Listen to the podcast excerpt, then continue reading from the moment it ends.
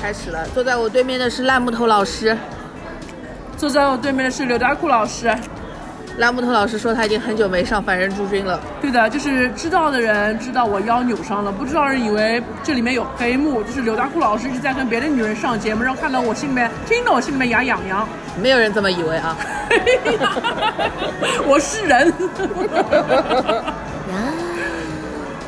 我今天好不容易有机会跟刘大库老师见个面，因为我这枪嘛就一直就在家里面养伤，也不太出来活动嘛，所以今天也算是我腰差不多好了之后出来活了个洞。因为这段时间我一直看到你在朋友圈、在微博上一直在发樱花，嗯，然后我就会想，侬到底帮哪个女人来个哭樱花了？有这种这样浪漫的事事情，为什么不能带着我做一做呢？前台这里有樱花吗？前在这里啊，我觉得我们要是想找，也不是不能找到的，就看我们能不能再多走两步了。但是反正如果没有樱花的话，我今天是有 Plan B 的。啊，你的 Plan B 是什么？就没有樱花的话，再告诉你。哦，好的呀。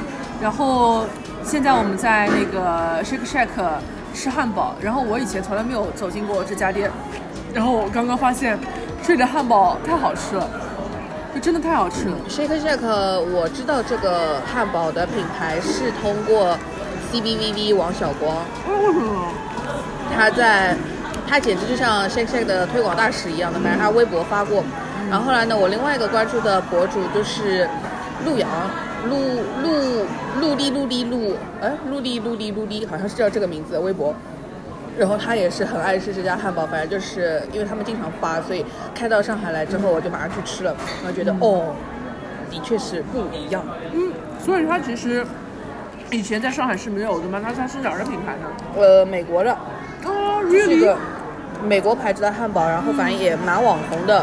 然后新天地开第一家店的时候还算是一个盛世，嗯，因为它是网红。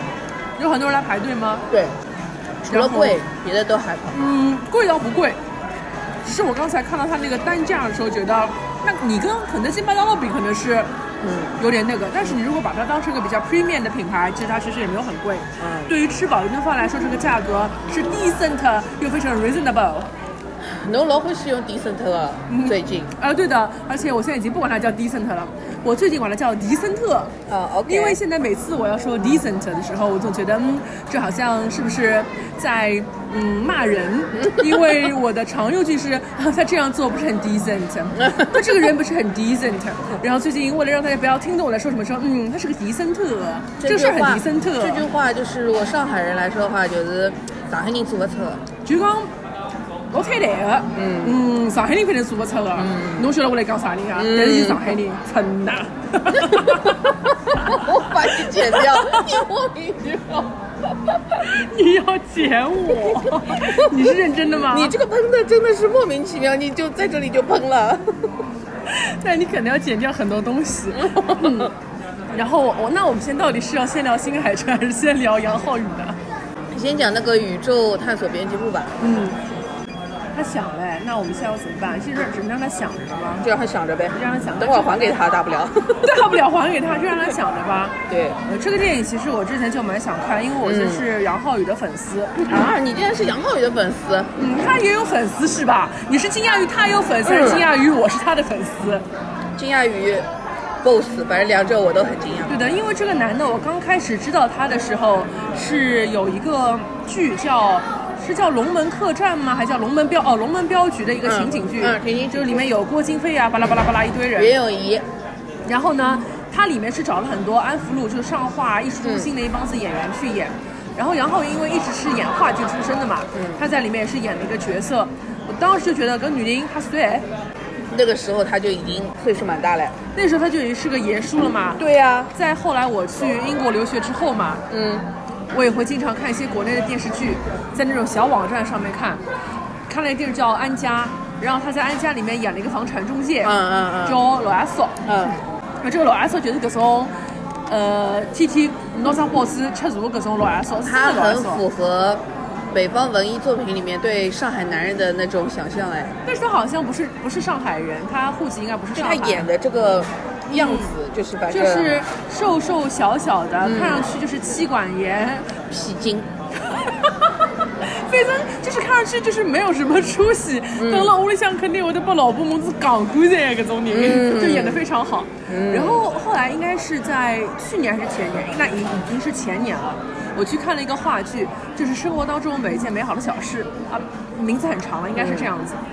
我就是被他的整个演技所折服了。嗯，因为以前我也经常看话剧，也看这种是生活当中小事这种话剧，比较生活化的话剧，但是没有一个男演员可以像杨浩宇一样，他在演上，他他台不是台上，他在舞台上演一个 loser，他真的就像一个 loser，就是你如果跟我说一个神经病，你就就是神经病；你跟我说他得了抑郁症，他他就是有抑郁症，而且他可以把一些小人物的卑微在舞台上演的淋漓尽致，你就不像是去上画看了一个剧，而是你今天就走到你们家隔壁小区，搞一个老阿嫂聊天，就跟侬讲，哎，我老早从外地阿搭来的，我帮了老婆离婚了，因为我有毛病哎，阿拉娘是神经病，阿拉爷还跟我讲，哎，㑚娘总在讲事体要死了，非常棒，我被他的演技所折服。哦，所以后来这个剧去年又演了一遍，因为它是个经典话剧嘛。嗯。去年演的时候就换人了，嗯。就不是杨浩宇来演，他换了一个年轻演员叫贺平。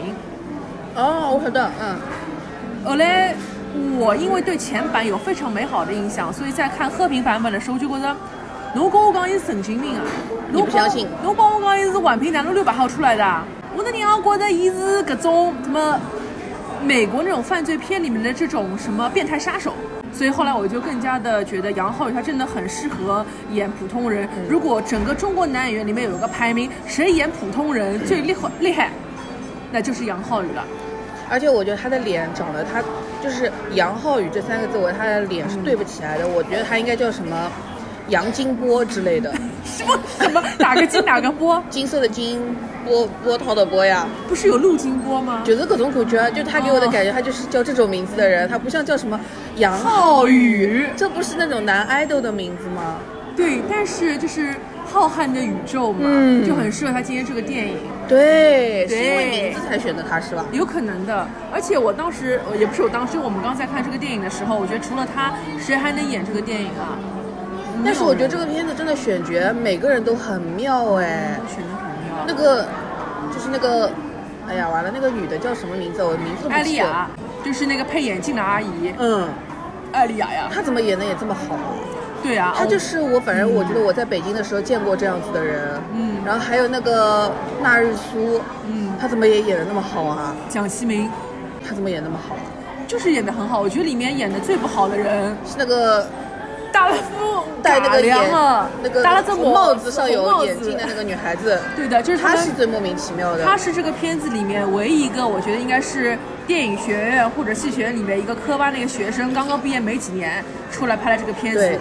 就说你的演技也没有好到像杨浩一样炉火纯青去演一个素人，嗯。还有是有点表演痕迹，但这个片子是不能有表演痕迹，因为杨浩宇就是个老逼样，因为搿只片子是一个呀伪纪录片，它是个伪纪录片。嗯哎，我们还是先跟大家说说我们看了什么电影吧。它的全名叫做《宇宙探探索索编辑部。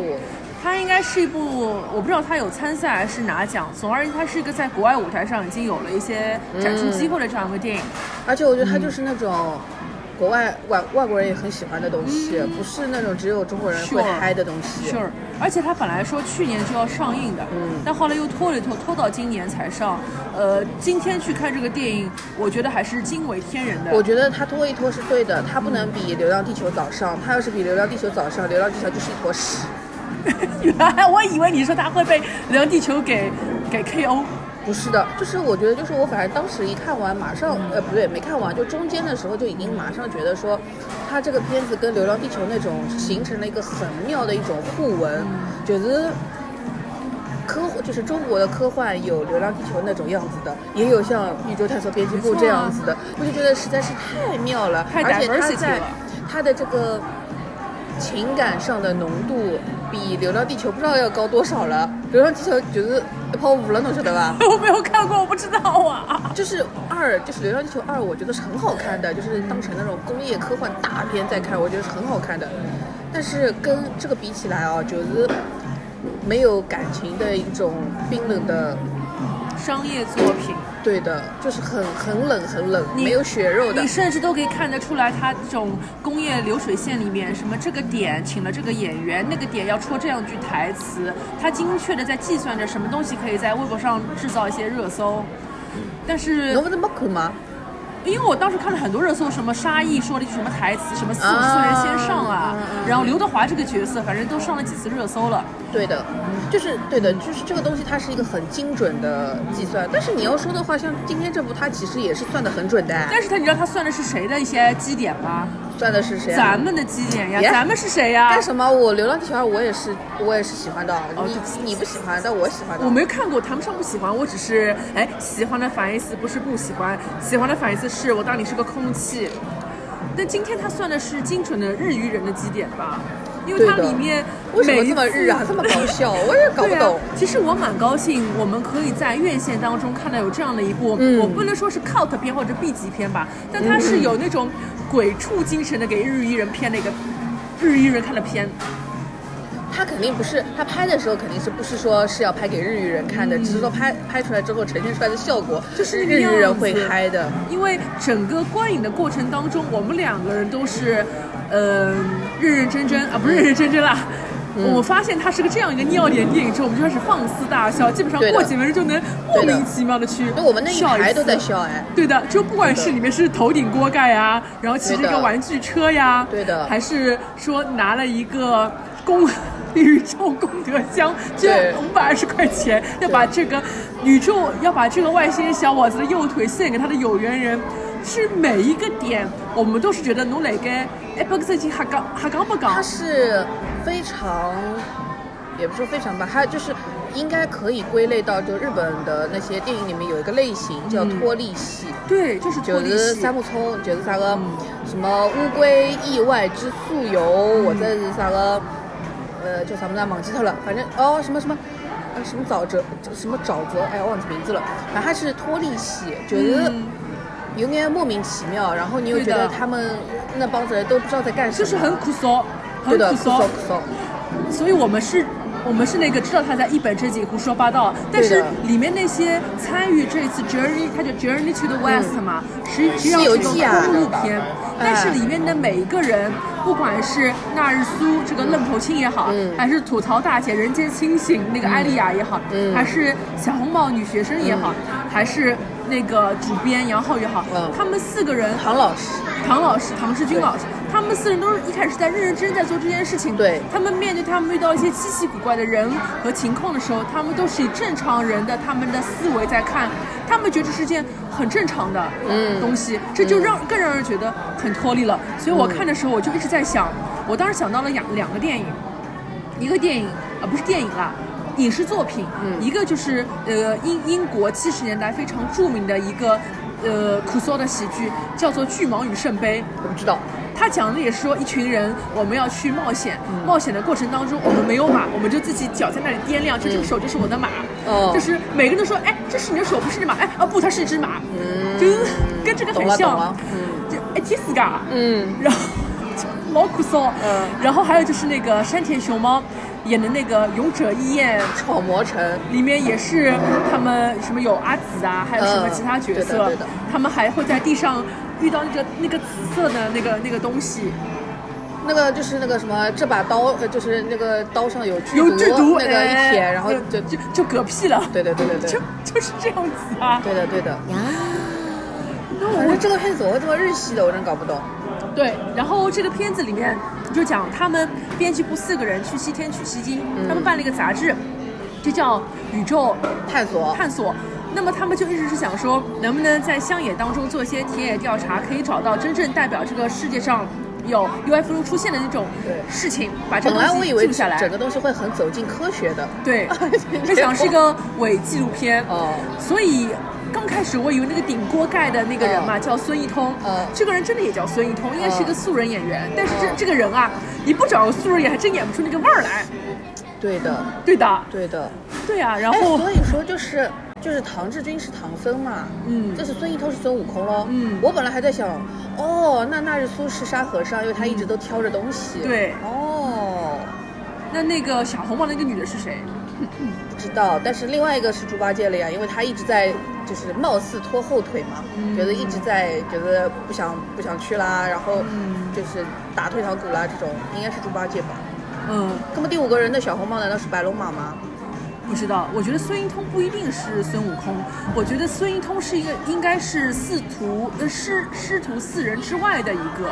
我也觉得，因为他一直会不出现，但是因为他现在因为想到说他姓孙，但是我想他的角色应该是我猜测，嗯他就是他们要取的那一本经书，对他最后那个被一群群鸟包裹走了嘛，他要么就是那本经书，他要么就是如来佛祖告诉他这宇宙的道理，嗯你逃不出我的手掌心，嗯他要么就是个观音菩萨，嗯，很佛的，很佛，他就是观音菩萨，就是什么东西都看穿了，嗯，对的，因为他里面你会觉得他虽然是里面好像最傻的一个人，不可是不是，可是他讲出来的话都是大智若愚的。比如说他跟你讲什么，那个电视机它不是坏了，它只是不表演了，对，而是可以看得到快乐大本营啊，什么什么节目啊广，告啊，史丹利化肥啊，它没有坏，它只是不表演了，对，很哲学的。